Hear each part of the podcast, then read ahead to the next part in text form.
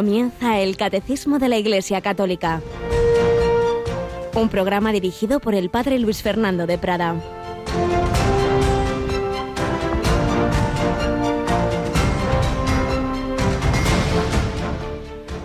Hermanos, para la libertad nos ha liberado Cristo.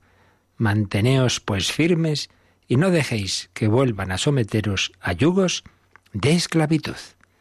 Alabados sean Jesús, María y José. Muy buenos días, querida familia de Radio María.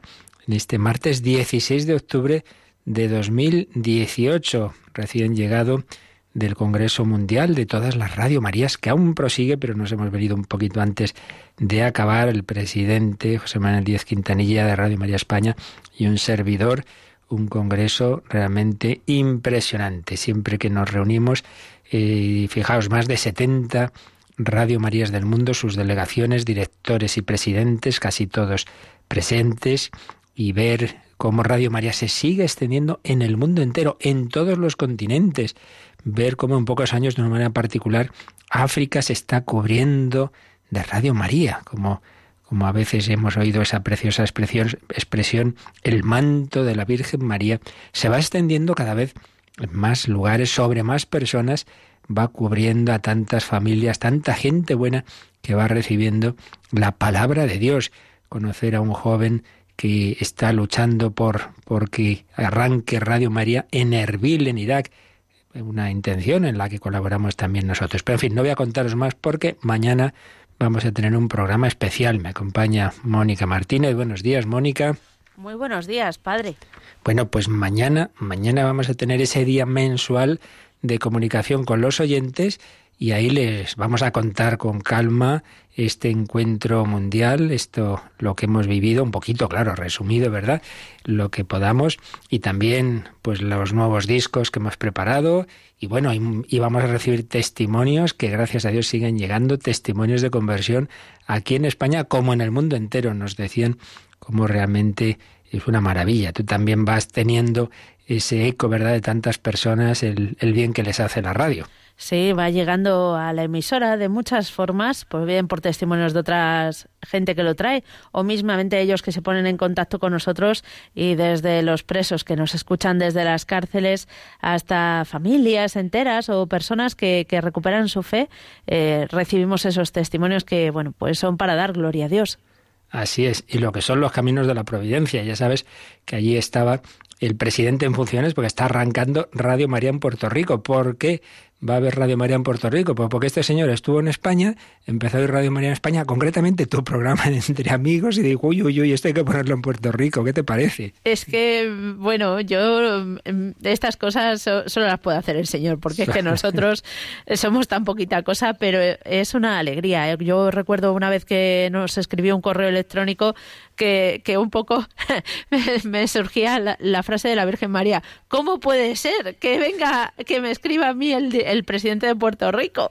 Es así, muchas Radio María hispanas también están aprovechando algunos programas nuestros allí en, en diversas naciones hispanoamericanas, dándonos las gracias también de compartir, claro que sí, la gran familia. Pero bueno, lo dejamos para mañana y hoy recordamos que en esta nueva programación de este curso Hoy empieza un nuevo colaborador, aunque hace años ya estuvo, ¿no es así? Sí, sí, Diego Cachola. Eh, le podrán escuchar esta tarde a las 5 dentro del programa Psicología y Familia que desarrollan varios equipos. Bueno, pues hoy, hoy le toca a él regresar a Radio María. Es un joven padre de familia, psicólogo, y que en efecto se incorpora a ese equipo de psicología y familia en el que en cambio no pueden seguir algunas de las colaboradoras, Olga y María Carmen, pero viene este chico joven, estupendo, que lo ha sentido como una llamada de la Virgen María. Y es así es, Radio María, venimos por una llamada porque es la radio de la Virgen. Y luego es el segundo, la segunda edición de un programa nuevo de este curso, muy interesante, especialmente para saber qué tenemos que leer y aconsejar a los jóvenes y adolescentes. Sí, a las nueve de la noche la cita la tienen con cuarto de lectura. Cuarto de lectura, buenas lecturas para formarnos bien, pues con un profesores de, de, lengua, de literatura, de un colegio de Madrid, pues eso, a las nueve de la noche, ocho en Canarias. Bueno, pues ya os contaremos mañana muchas cosas de ese Congreso Mundial y de lo que estamos viviendo en España. Recibiremos también vuestras llamadas. Os pediremos también, como siempre, ese pujoncito, esos donativos, porque aquí no respiramos, no paran de subirnos costes y de pedir nuestros proveedores pues más y más, así que también tenemos que pediros vuestra ayuda para que esta voz no se calle, para que esta voz de la libertad, oíamos esa palabra, he leído al principio de la primera lectura de hoy, de San Pablo, para ser libres nos ha liberado Cristo, pero la verdadera libertad no es lo que se cree la gente, hago lo que me da la gana. Sí, o sea, que eres esclavo de tu gana. La verdadera libertad es hacer el bien sin dejarme atar por tantas adicciones, esclavitudes, sean interiores de, de, nuestra misma psicología herida, sean del qué dirán, sean del ambiente, etcétera. No, no, no, no. La verdad nos hace libres. La verdad es Jesucristo. Esa verdad que vivió Teresa de Jesús. Vamos a seguir recogiendo enseñanzas suyas en el día de otra gran santa, Santa Margarita María. Por cierto, hoy, hace 40 años, fue elegido Juan Pablo II como tal, como papa, uno de los pontificados más fecundos de toda la historia de la Iglesia, de 20 siglos, el Papa Juan Pablo II, cuyo pontificado pudimos disfrutar pues muchos desde el primer momento, ya era universitario y fue un profesor, me acuerdo, de, empresas que estudiaba yo y derecho, el que nos llamó un papa polaco, todo es un papa polaco, pues sí, hace 40 años empezó ese pontificado bajo la intercesión de Santa Margarita María, la gran confidente del corazón de Jesús. Pues a ese corazón nos confiamos, corazón de Jesús, en ti confío y vamos a recordar cómo unos siglos antes Teresa de Jesús amó a Jesucristo.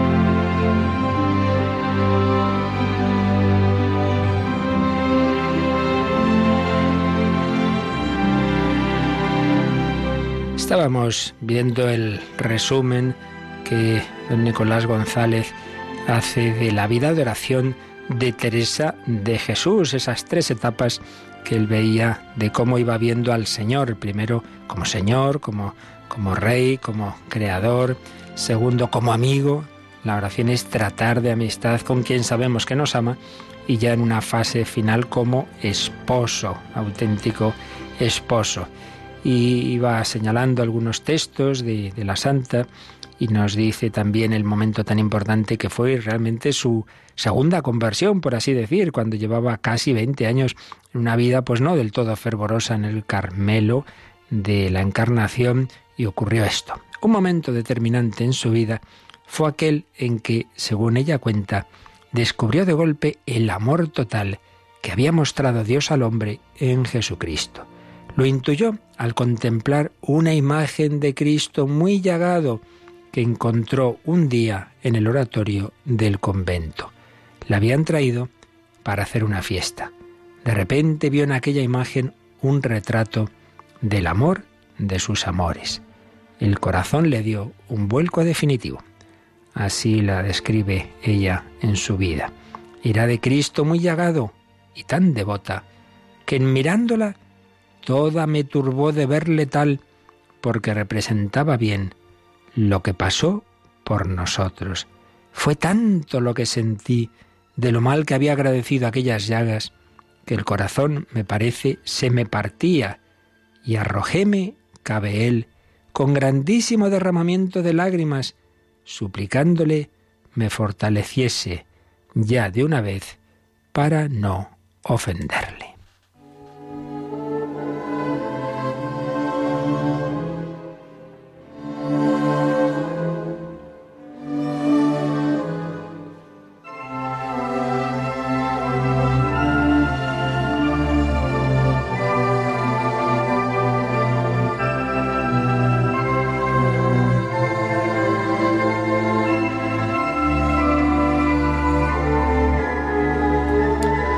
Pues sí, fijaos, nuestra conversión no viene porque nos miremos mucho a nosotros mismos y digamos, ay, ay, ay, no quiero hacer esto, lo otro. Viene de mirar a Cristo, de darnos cuenta de cómo nos ha amado, de que ha sufrido por cada uno, que nuestros pecados le han llegado al corazón, que su pasión exterior, esas heridas de su cuerpo son índice de las heridas espirituales misteriosas, porque nuestro pecado le duele al Señor, le ofende mi pecado, tu pecado. No simplemente incumplir una ley, ha dicho aquí, eh, eh, ha puesto el ayuntamiento tal norma y ha aparcado mal, bueno, pues pagaré la multa, pero no he ofendido al alcalde. No, no es eso. Es no fiarme del amor de Dios. Es despreciarle, es decir, no acabo de creerme que tú quieras que yo sea feliz y por eso voy a probar por otros caminos. Es un hijo que le dijera a su padre, aquí en casa no soy feliz, me tengo que ir. Una puñalada al corazón. Pues eso sintió Teresa de Jesús, que no estaba siendo fiel con Jesucristo. Sigue diciendo don Nicolás, Teresa le juró ser toda suya, vivir solo para él. A partir de ese momento, Jesucristo la regaló con gozos indecibles, gozos, escribe ella, que no se pueden comprar ni con todos los trabajos del mundo. Eran señal inequívoca de verse correspondida. También escribe en su vida, no hay riquezas, ni señoríos, ni honras, ni deleites que basten a dar este contentamiento porque es verdadero y contento que se ve que nos contenta. No, no era ficticio, no era tampoco un gozo que se pueda adquirir por méritos propios, ni siquiera haciéndose unos pedazos a penitencias y oración, lo da Dios a quien le entrega su corazón Teresa se sentía completamente feliz. Como ocurre con dos enamorados que buscan estar siempre el uno al lado del otro, Teresa tiene conciencia de que Jesucristo la acompaña en todas partes, a todas partes. Fijaos lo que escribe en el capítulo 27 de su vida. Parecíame estar siempre a mi lado, estar siempre al lado derecho, sentido muy claro, y que era testigo de todo lo que yo hacía.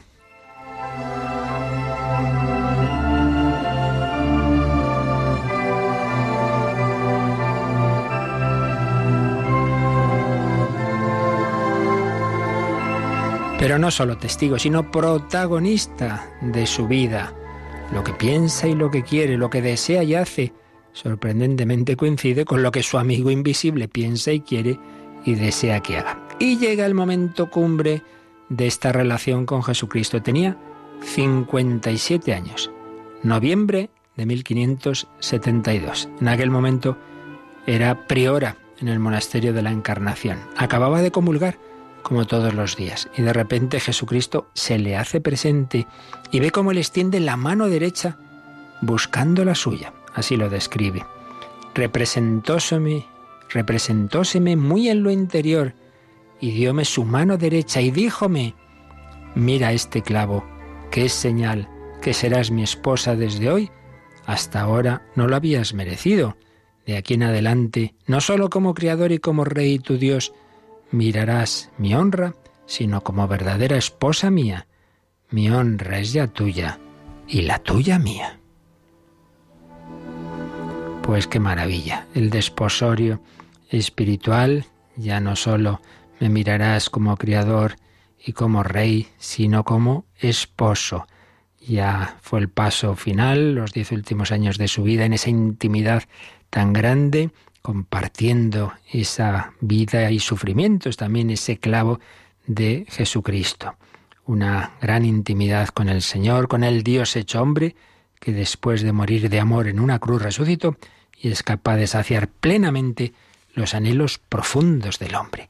Esto lo vivió Teresa, pues sí, en su vocación carmelitana, pero lo esencial es también para ti, para mí, para todos nosotros, esos deseos que todos tenemos de intimidad, de ser comprendidos, de ser acompañados, de vivir nuestra vida con alguien que nos ame y que la vocación familiar, matrimonial, se vive en una medida que Dios quiere, sin embargo, en una plenitud total solo se cumple en Jesucristo. Todos, sacerdotes, religiosos, solteros, casados, estamos llamados a vivir esa plenitud del amor en la unión con Cristo. Pues así se lo pedimos al Señor que nos ayude a vivir esa intimidad con Él, avanzar en nuestra vida de oración porque nuestra vida está hecha para ese trato íntimo con el Señor.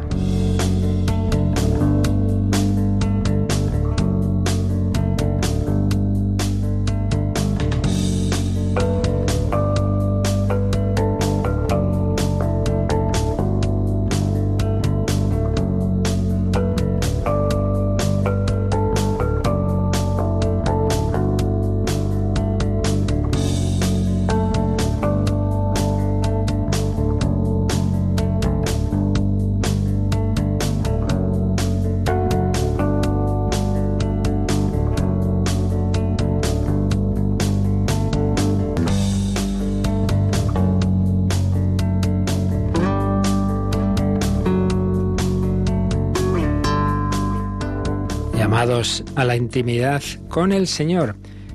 Recordemos que todos los cristianos tenemos varias vocaciones que todos las tenemos. En primer lugar, la vocación universal a la santidad.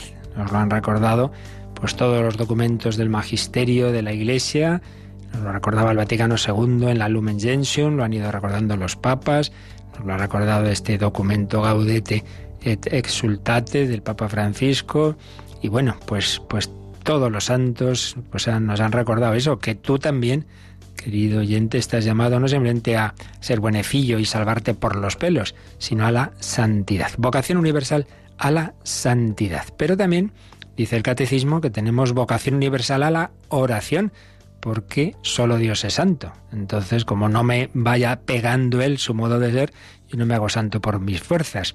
Necesito su mismo espíritu que me comunica ante todo en los sacramentos, pero también en esa meditación de su palabra, ir adquiriendo una mentalidad evangélica, cada día leer, meditar esa palabra de Dios, especialmente el Nuevo Testamento, especialísimamente el Evangelio, y trato, trato con el Señor, que para algo se ha quedado en la tierra, digo yo. En la Eucaristía los sagrarios no son un adorno, son, evidentemente, podemos y debemos orar en cualquier lugar y situación, pero especialmente no dejes pasar un día, unos días sin estar ante un sagrario, ante el Santísimo Sacramento. Hay una presencia especial de Jesucristo con su misma humanidad. Dios está en todas partes, pero como hombre no está en todas partes. Está en el cielo, está en el sagrario y ahí especialmente quiere comunicar sus gracias. Por eso, oración, vocación universal a la oración. Pero en tercer lugar, vocación universal a la misión. Todo cristiano está llamado a ser santo, todo cristiano está llamado a vivir una intimidad con el Señor y todo cristiano está llamado a dar testimonio de esa fe, porque estamos viendo que el cristianismo no es una cosa para unos cuantos, mire, eh, a mí me da por aquí, eh, a usted le da por allá. No, no.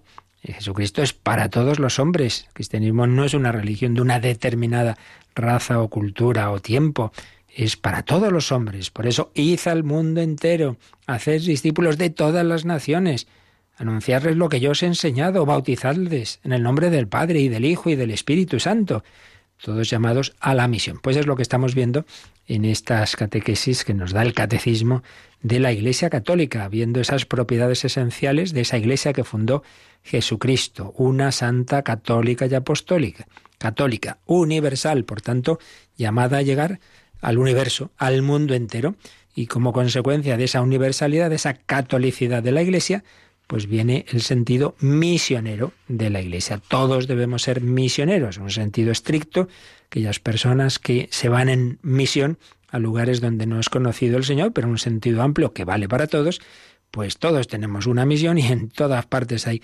personas que no conocen a Cristo a las que hay que anunciar, no imponer, pero sí anunciar, sí eh, exponer lo que nosotros hemos encontrado en el Salvador. Por eso estamos en este apartadito que ya espero terminemos hoy, la misión, exigencia de la catolicidad de la Iglesia. Recordábamos el mandato misionero que viene del Señor Jesús, el origen y finalidad de la misión, el origen, el amor de la Santísima Trinidad, la finalidad, pues que todos los hombres lleguen a participar eternamente de esa vida divina, de esa felicidad que tienen el Padre, el Hijo y el Espíritu Santo.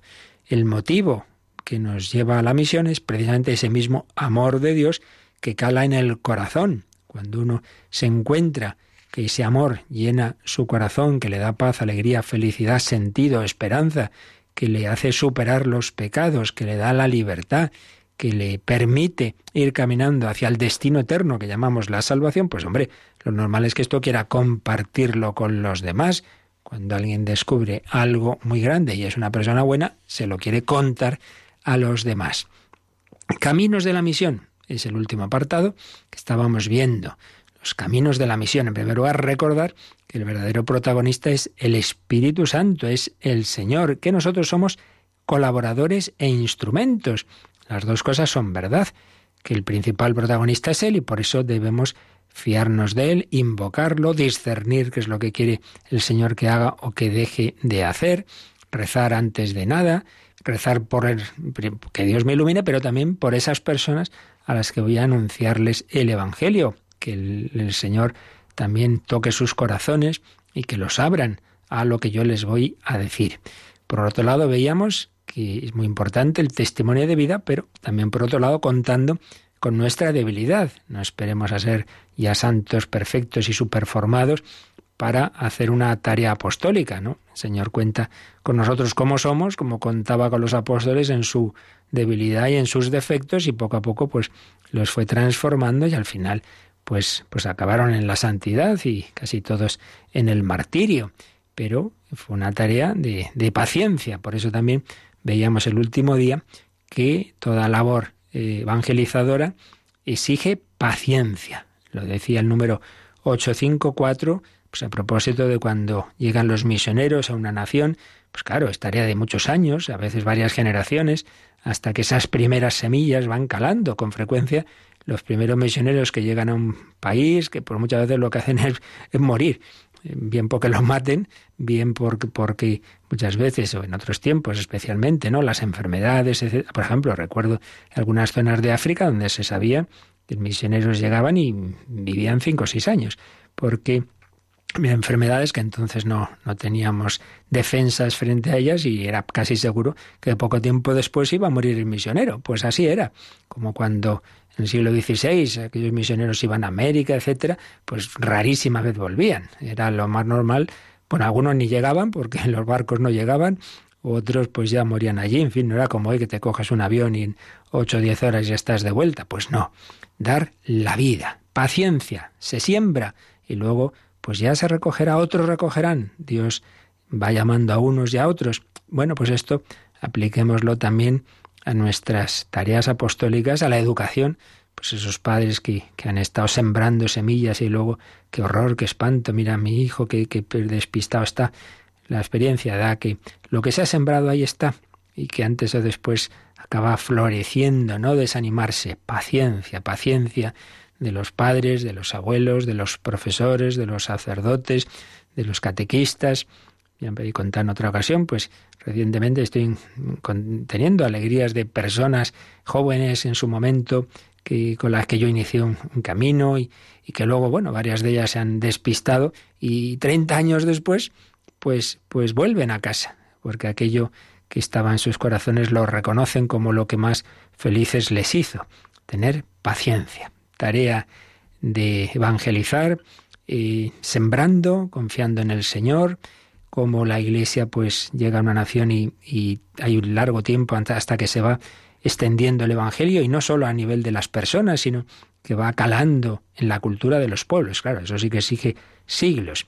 Y decía también, terminaba así el número 854, que en ese proceso lento de encarnar el Evangelio en los diversos pueblos no faltarán los fracasos. Pues muchas veces es así, cosas que salen mal, que las hacemos mal o que o que llega una persecución y se cargan todo lo que se había hecho, bueno, pues nada, también la Iglesia, a fin de cuentas, nació del aparente fracaso de Cristo en la cruz, pero el grano caído en tierra da mucho fruto.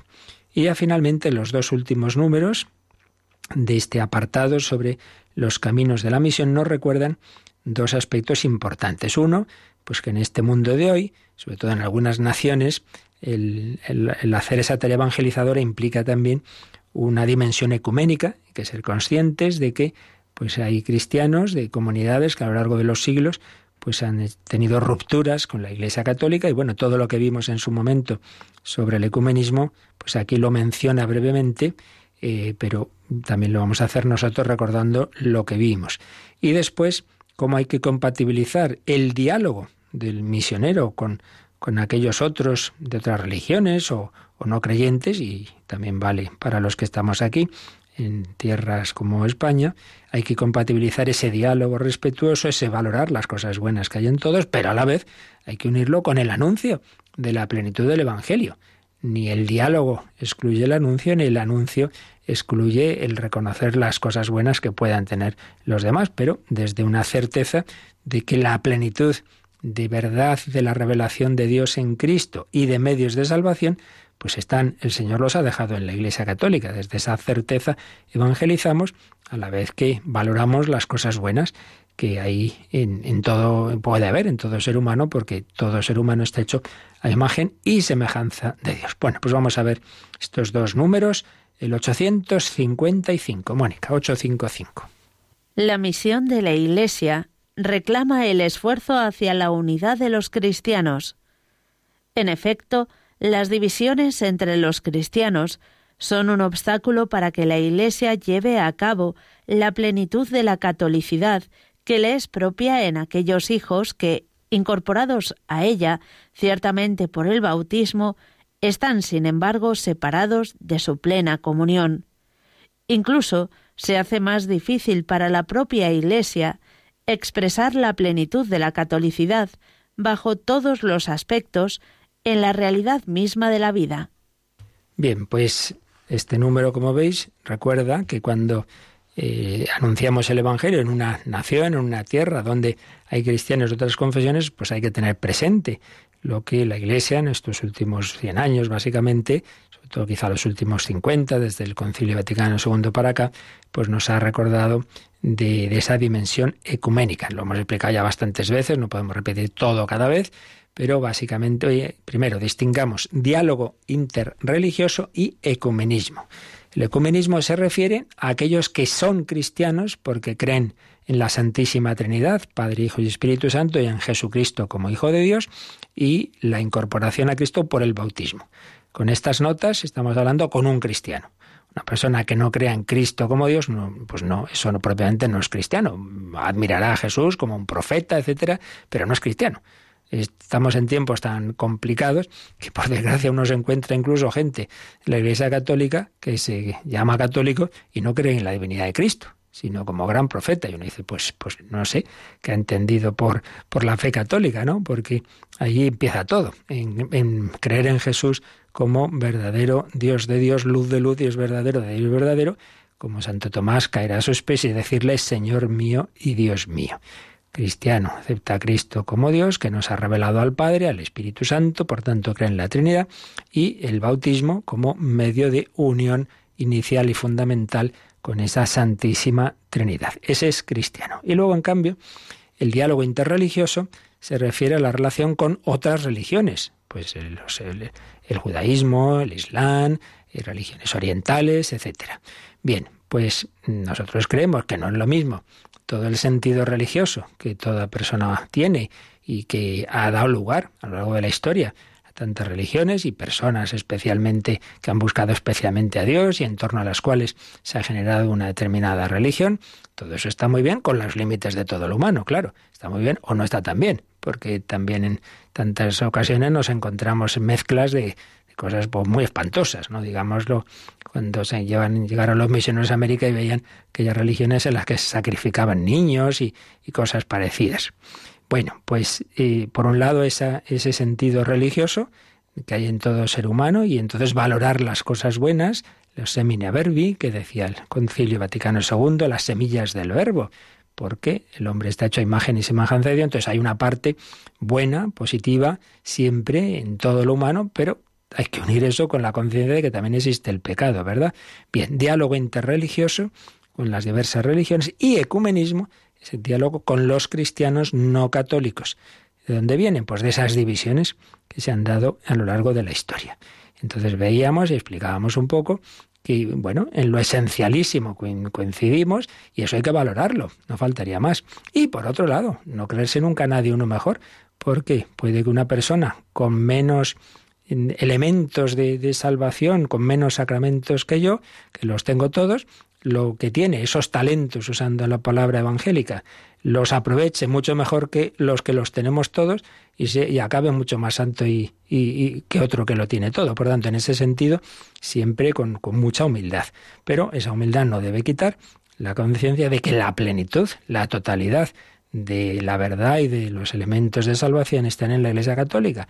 Es nuestra certeza porque la ha fundado Jesucristo y el que haya habido, y ya haya, haya habido y hay tantos pecados de sus miembros, no quita para que siga siendo verdad que ahí está esa plenitud. Por tanto, en esa tarea evangelizadora, sea en naciones lejanas, sea entre nosotros, ese espíritu de, de valorar las cosas buenas que hay en nuestros hermanos cristianos, no faltaría más, y que a veces hay cosas que las viven mejor que muchos de nosotros. Por ejemplo, pues hay muchos hermanos no católicos que conocen la escritura mucho mejor que muchos católicos. Pues eso es así. Y eso hay que aprenderlo, no faltaría más. Pero a la vez, eso no quita para que yo diga, hombre, sí, pero es una pena que tú no sabes lo que es la, realmente la Eucaristía, esa presencia del Señor, etcétera, etcétera. No es fácil en unir en nuestro mundo esas dos actitudes, una de humildad y de reconocer todas las cosas buenas y que el otro puede ser mucho mejor que yo, y a la vez esa certeza de, de que la plenitud de medios de salvación está en la Iglesia Católica. No es fácil. Eh, te puedes ir por un extremo, el más habitual hoy día, el relativismo, que a fin de cuentas que más da la religión que otra, ¿no? Por salvar la conciencia, pues no señor, la conciencia no salva, solo salva Jesucristo y Jesucristo tiene su cuerpo místico que es la Iglesia. Y el otro extremo contrario, pues en la imposición, el fundamentalismo, etcétera, de o todo o nada. Si tú no tienes todo, todo lo, que dices es falso y esto es obra del demonio. Hombre, pues eso tampoco es así, ni mucho menos. Bueno, enseguida eh, vemos un poquito más algo, recordamos algo de lo que vimos sobre el ecumenismo, pero vamos a pedir al Señor, a través de las voces de estas religiosas jóvenes de Jesús Comunio, que nos ayuden a seguir caminando, a avanzar, avanzar hacia la santidad, avanzar hacia el anuncio de Jesucristo.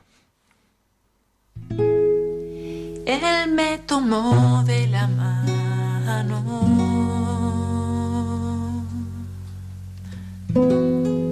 Yo ciegamente le seguí.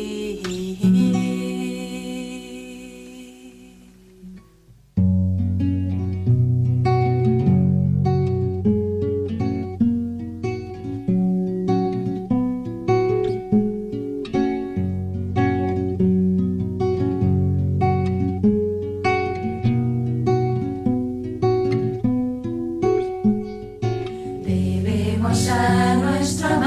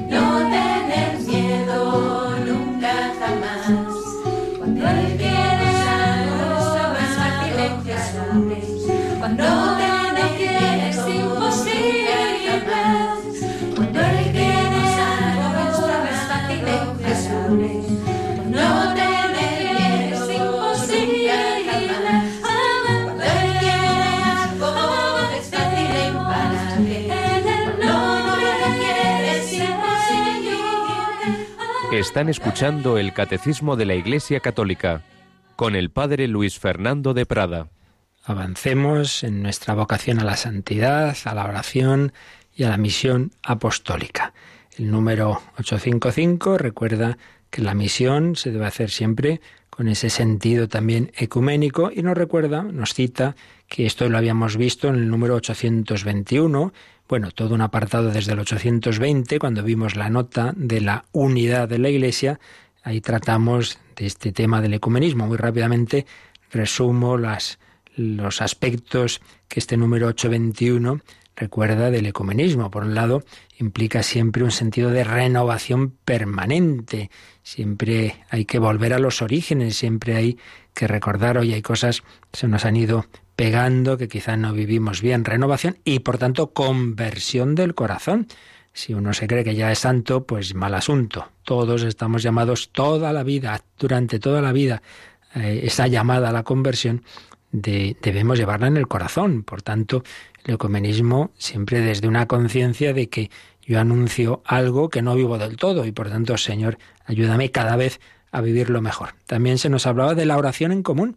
Bueno, si reconocemos al mismo Padre, si estamos bautizados, si somos hermanos en Cristo, obviamente hay momentos de oración que podemos hacer en común, podemos compartir la misma palabra de Dios, eh, la oración del Padre no podemos compartir la Eucaristía, la celebración, eso sí, pero otros muchos aspectos sí, y por tanto rezar juntos, eso une mucho el fraterno conocimiento recíproco, no quedarse simplemente en que he leído no sé qué, sino conocer personas de esas otras comunidades y muchas veces por esa amistad se superan ideas falsas, prejuicios, la formación, la formación ecuménica de, los fieles, especialmente de los sacerdotes, el conocer bien nuestra teología y, y, las rupturas que ha habido a qué se han debido, el diálogo entre los teólogos y la colaboración en temas en que estamos de acuerdo este, en tal nación pues se unen la Iglesia Católica y otras comunidades, pues, pues, yo qué sé, en la lucha por la justicia social, en la defensa de la vida, pues estupendo.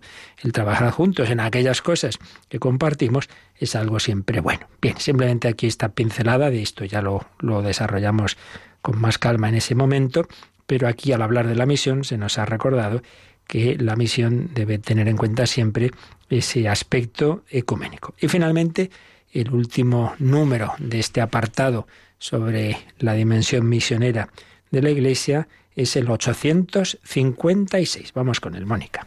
La tarea misionera implica un diálogo respetuoso con los que todavía no aceptan el Evangelio. Los creyentes pueden sacar provecho para sí mismos de este diálogo, aprendiendo a conocer mejor cuanto de verdad y de gracia se encontraba ya entre las naciones como por una casi secreta presencia de Dios. Si ellos anuncian la buena nueva a los que la desconocen, es para consolidar, completar y elevar la verdad y el bien que Dios ha repartido entre los hombres y los pueblos, y para purificarlos del error y del mal, para gloria de Dios, confusión del diablo y felicidad del hombre. Pues fijaos en este número 856, que como casi todos los que estamos viendo en estos apartados está empedrado de citas de documentos anteriores, cita la encíclica misionera de San Juan Pablo II, Redentoris Missio, y cita el decreto misionero del Concilio Vaticano II, Ad Gentes. Si leéis el número veréis cómo eso aparece en tres, tres, tres referencias, tres citas, incluso frases enteras de ese documento del Vaticano II. Y aquí pues nos ha explicado estupendamente lo que yo antes no sé si he sabido explicaros bien. Y es que cuando el misionero llega a un lugar entonces encuentra personas de diversas religiones, o bueno, nos puede pasar también a nosotros, ¿y ¿cuál es la actitud? Nos ha dicho, por un lado, ese diálogo respetuoso con aquellos que no, no creen en el Evangelio diálogo siempre tiene que ser respetuoso, no hay a grito pelado, eso no vale para nada y es contraproducente. Pero además dice, los creyentes pueden sacar provecho para sí mismos de ese diálogo. ¿Por qué? Porque aprenden a conocer mejor cuánto de verdad y de gracia se encontraba ya entre las naciones.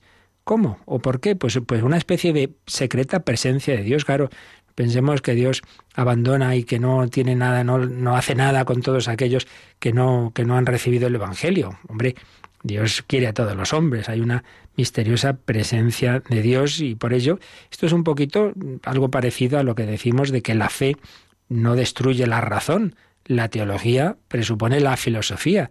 Bueno, pues la revelación, la religión que viene de lo alto, se encuentra y presupone también que los hombres buscan, buscan a Dios.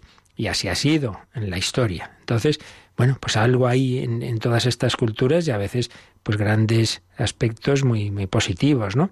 Entonces dice, si los misioneros anuncian la buena nueva a los que la desconocen es para, fijaos ahora los verbos, consolidar, completar y elevar la verdad y el bien que Dios ha repartido entre los hombres y los pueblos. Entonces, Llegan los misioneros, conocen bien una tema religión y dicen, hombre, aquí hay estos aspectos, fíjate, creen en un solo Dios, creen que es el creador, creen esto, creen lo otro. Bueno, pues eso es verdadero. Entonces vamos a, a explicarles esto mejor, a consolidar, a completar y elevar pues las cosas buenas. Pero también añade, y para purificarlos del error y del mal. Claro, todo esto viene de la auténtica antropología católica, que por un lado nos dice que todo ser humano está creado a imagen y semejanza de Dios y eso no se pierde. Es decir, aunque uno luego viva mal, sigue teniendo, sigue teniendo esa marca, digamos, de que, de que es un reflejo. Un reflejo es imagen y semejanza de Dios y tiene un alma. Y un alma que, que busca la verdad, el bien, que haciendo las cosas buenas, pues, pues encuentra la, la felicidad y que tiene un sentido trascendente y que piensa en el más allá. Todo eso se podrá tapar, se podrá torcer, pero ahí queda. Es siempre como, como esa puerta abierta que el más contrario a la religión y a la fe, sin embargo, ahí la tiene. Y es lo que, bueno, San Agustín expresó en su famosísima frase cuando se convierte y cuenta su vida, nos hiciste, Señor, para ti, y nuestro corazón está inquieto hasta que descanse en ti. Eso es verdad en toda persona. Entonces, hasta que una persona no ha llegado a la plenitud de la verdad, como él no había llegado hasta los treinta o treinta y tantos años, pues mientras lo, lo está buscando, pues hay algo en él que sigue inquieto. Entonces, por un lado, el tener esa conciencia de que en todo ser humano existe esa, ese reflejo, esa imagen y semejanza de Dios, y entonces, claro que siempre hay cosas buenas, pero también hay que recordar que estamos marcados y heridos por el pecado, un río de pecado, el pecado original, que todos llevamos esa inclinación en nuestro interior, a lo contrario, a lo malo, a lo, al error, eh, lo que nos ofusca, el dejarnos llevar simplemente del, del primer placer aparente, eso también es verdad. Entonces, la revelación de Dios nos completa las cosas buenas que el hombre y las comunidades han podido descubrir, las completa, las eleva, las purifica y, lo que ya son errores, pues eso nos hace ver como tales errores y nos lleva a la plenitud de la verdad del bien y de la belleza. Por tanto, las dos cosas hay que unirlas. El diálogo y ver las cosas buenas que Dios ha sembrado en todos los pueblos y en cualquier persona con la que hablemos, pero a la vez el anuncio. Bueno, todo esto estupendo que tienes tú, pero yo te digo que hay algo mayor que aún no has descubierto. Es que ese Dios que tú buscas ahí como puedes, se ha hecho hombre. Se llama Cristo. Y Cristo te busca a ti y Cristo está presente en la tierra, especialmente eh, vive en la iglesia a través de, sobre todo, los sacramentos y ese, ese deseo de Dios, pues mira, si no sabes tú lo que es la comunión y tú le pides perdón a Dios en tu corazón, pero eso no es lo mismo que escuchar yo te absuelvo de tus pecados. No es lo mismo. Cuando uno piensa que al final todo es lo mismo, pues señal de que no lleva una vida de fe intensa. Es lo que decía, ya lo leíamos algunos días, pero lo vuelvo a leer porque es un texto precioso, lo que decía el Papa Francisco en su exhortación programática Evangelii Gaudium ¿De dónde viene el que uno evangelice? Bueno, pues porque tiene esa certeza, esa conciencia de lo que es la relación con Jesucristo. Si pensamos que esto solo es cosa de ideas, bueno, pues qué más da transmitirle estas ideas. Pero si nos damos cuenta de que es una experiencia que yo conozco a Jesús, pues hombre, tengo que mm, dárselo a conocer a los demás. Por eso escribía en el número 266 de Evangelii Gaudium, que esta convicción, esa convicción, ese entusiasmo evangelizador, se sostiene con la propia experiencia de gustar su amistad y su mensaje. Y decía, no se puede perseverar en una evangelización fervorosa si uno no sigue convencido por experiencia propia de que no es lo mismo haber conocido a Jesús que no conocerlo, que no es lo mismo caminar con Él que caminar a tientas, que no es lo mismo poder escucharlo que ignorar su palabra, no es lo mismo poder contemplarlo, adorarlo, descansar en Él, que no poder hacerlo. No es lo mismo tratar de construir el mundo con su Evangelio que hacerlo solo con la propia razón. Sabemos bien que la vida con Él se vuelve mucho más plena y que con Él es más fácil encontrarle un sentido a todo. Por eso evangelizamos. Bueno, yo creo que no se puede decir mejor. Si uno tiene esta experiencia, lo ha vivido, de que no es lo mismo. Cuando yo he descubierto a Cristo y descanso en Él y, escucho su palabra y tengo esos ratos de oración que me dan paz, fuerza, entusiasmo, hombre, pues entonces tengo experiencia de que no es lo mismo tener esto que no tenerlo. Como no es lo mismo, se lo tengo que contar a los demás. Pero si uno no tiene esta experiencia, de ahí, ¿para qué voy a decir yo nada a nadie? Sí, sí da igual, hombre, sí da igual. Claro, pues ya se ve que, que tu fe no es muy intensa.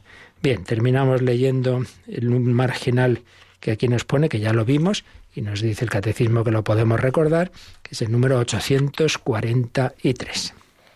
La Iglesia reconoce en las otras religiones la búsqueda entre sombras e imágenes del Dios desconocido, pero próximo, ya que es Él quien da a todos la vida, el aliento y todas las cosas, y quiere que todos los hombres se salven. Así, la Iglesia aprecia todo lo bueno y verdadero que puede encontrarse en las diversas religiones como una preparación al Evangelio y como un don de aquel que ilumina a todos los hombres para que al fin tengan la vida. Como veis, lo que hace este número es eh, explicar un poquito más eso que hemos visto hace un momento, ¿no? Como el misionero, por un lado, tiene ese diálogo respetuoso con los de otras religiones, como aprecia las cosas buenas que hay en ellas, pero a la vez, como eso, eso no debe implicar el no anunciar el Evangelio. Entonces, este número que ya habíamos visto nos añade una expresión, y es que todos esos aspectos que hay de buenas y de bueno y de verdadero que pueden encontrarse en las diversas religiones, la Iglesia los ve como una preparación al Evangelio y como un don de aquel que ilumina a todos los hombres. Entonces, ¿hay cosas buenas? Sí. ¿De dónde vienen? De Dios. Entonces, ¿no hay que anunciar el Evangelio? No, son preparación al Evangelio, ¿vale?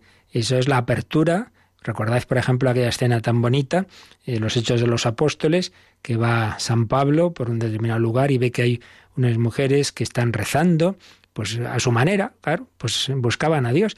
Y entonces se les pone a anunciar la palabra de Dios y dice los Hechos de los Apóstoles que el Señor abrió el corazón, particularmente de una de esas mujeres, se llamaba Lidia. Entonces, esa mujer que, que, buscaba a Dios, que hacía oración como, como, como Dios le daba a entender, nunca mejor dicho, cuando oye a Pablo, como buscaba la verdad, y siente en su corazón, esta es la plenitud de la verdad que yo buscaba. Entonces dice que quiso bautizarse, que, que, creía en Jesús, y, en efecto, pues, pues se convierte ella con su familia y otras personas, y entran, entran en, esa plenitud del, del encuentro con Dios. Entonces, lo que ya tenía antes era una preparación al Evangelio y faltaba que llegara el misionero, en ese caso Pablo, que anunciara la plenitud de la verdad y entonces se convirtió en cristiana. Por tanto, cuidado con, por un lado, ya digo, los dos extremos, de menospreciar a nadie y de pensar que no hay nada bueno en, las demás religiones, etcétera, pero más cuidado hoy día, porque aquí cada época tiene sus peligros, más cuidado hoy día con ese relativismo que se nos ha metido dentro de la Iglesia. Entonces uno oye a personas que están a lo mejor pues eso, haciendo una labor misionera y tal, pero ah, al final uno dice, bueno, pero ¿en qué consiste su misión? No, pues, pues en construir cosas buenas de promoción social, para lo cual no hace falta ser misionero, te puedes meter en cualquier ONG buena y ya está. Y, no, pero no les anuncias el Evangelio, no, no hace falta, porque, porque ya tienen la semina verbi, ya tienen las semillas del verbo, y entonces, bueno, pues ya Dios los salvará por otros caminos. De luego, San Francisco Javier no sé que, si oyera una cosa así le daría un patatús, porque él se dio cuenta de que la vida no era igual, como nos ha dicho ese texto que hemos leído el Papa Francisco, en el conocimiento de Jesucristo que sin él. No, hombre, no es igual. Tenemos que anunciarlo. Ay de mí si no evangelizaré. Desde luego San Pablo tampoco pensó, bueno, qué más da el ser como yo era antes, un judío fervoroso, que el ser cristiano. Pues no, no pensó que qué más da. Y todo aquel que ha conocido a Cristo tiene esa certeza. Pues terminamos así esta explicación sencilla, pero bueno, lo esencial para nosotros de esta nota de la Iglesia, su dimensión católica. Y nos queda la cuarta nota, la Iglesia es apostólica. Pues eso será para el próximo día, pero pedimos al Señor ese celo evangelizador en toda nuestra vida, con el, reconocer todas las cosas buenas que hay en, en todo corazón, pero a la vez con ese agradecimiento a que lo que hemos conocido eh, dar gracias a Dios y compartirlo en la evangelización. Lo pedimos así, lo oramos así. Si tenéis alguna cuestión, pues también la podéis plantear ahora.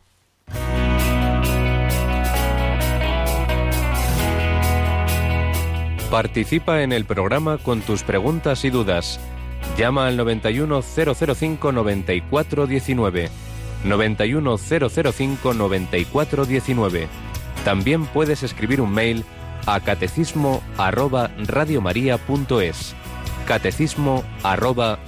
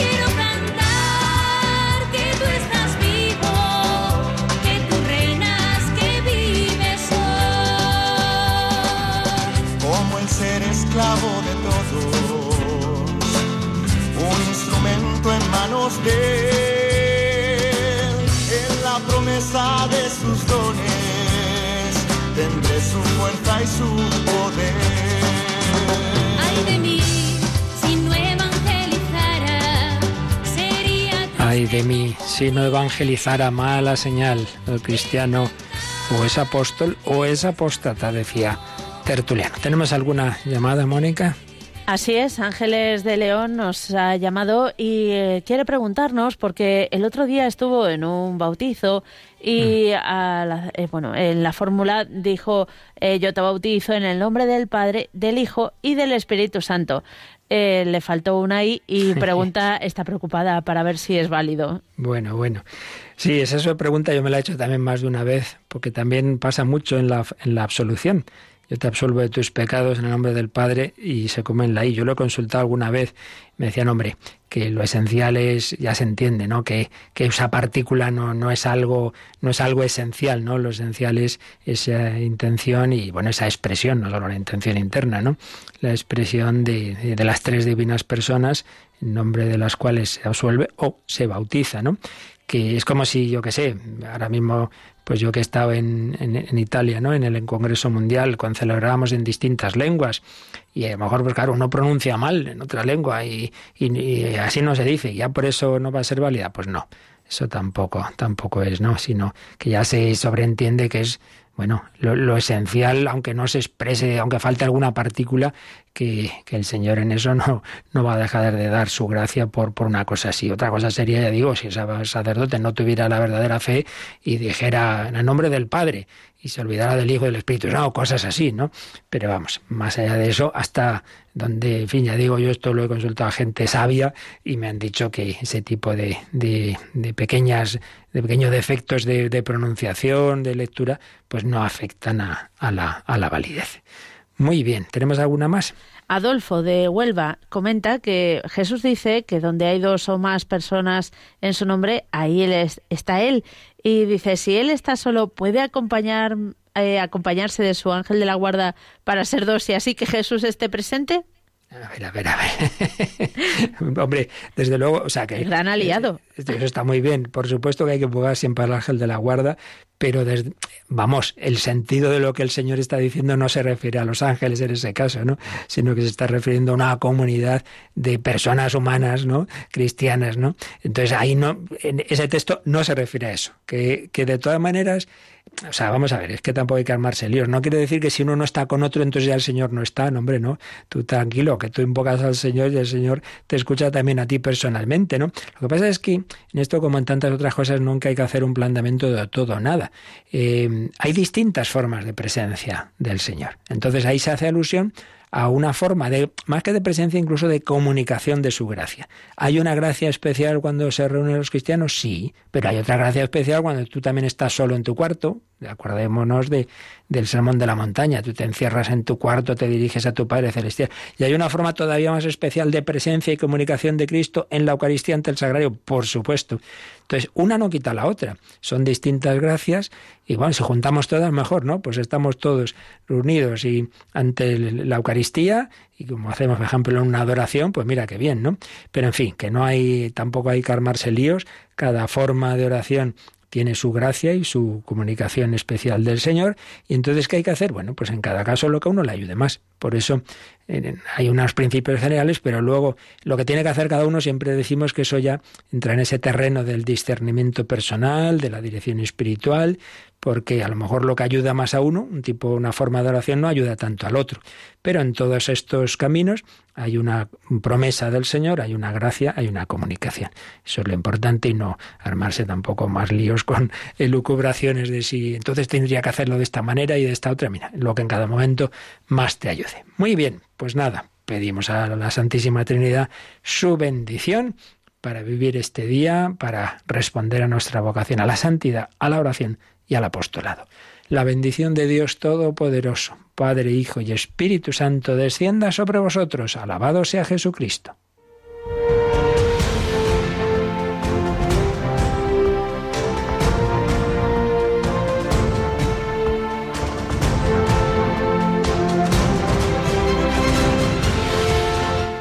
Han escuchado en Radio María el Catecismo de la Iglesia Católica, un programa dirigido por el Padre Luis Fernando de Prada.